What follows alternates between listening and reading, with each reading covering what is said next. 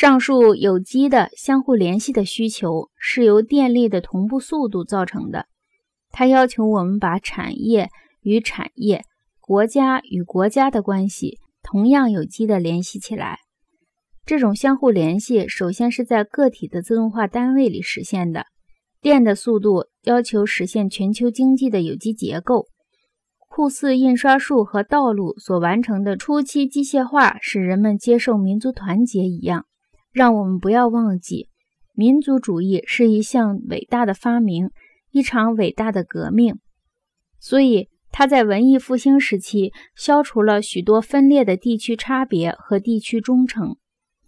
这场革命的完成几乎完全靠的是同一性的活字印刷所实现的信息加速。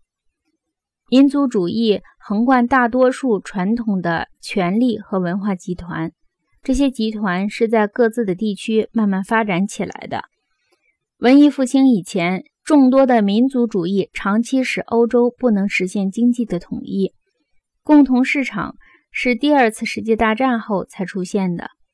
战争是加速的社会变革，正如爆炸是加速的反应和物质运动一样。由于电力媒介速度支配着工业生产和社会生活，快速发展意义上的爆炸成为正常的现象。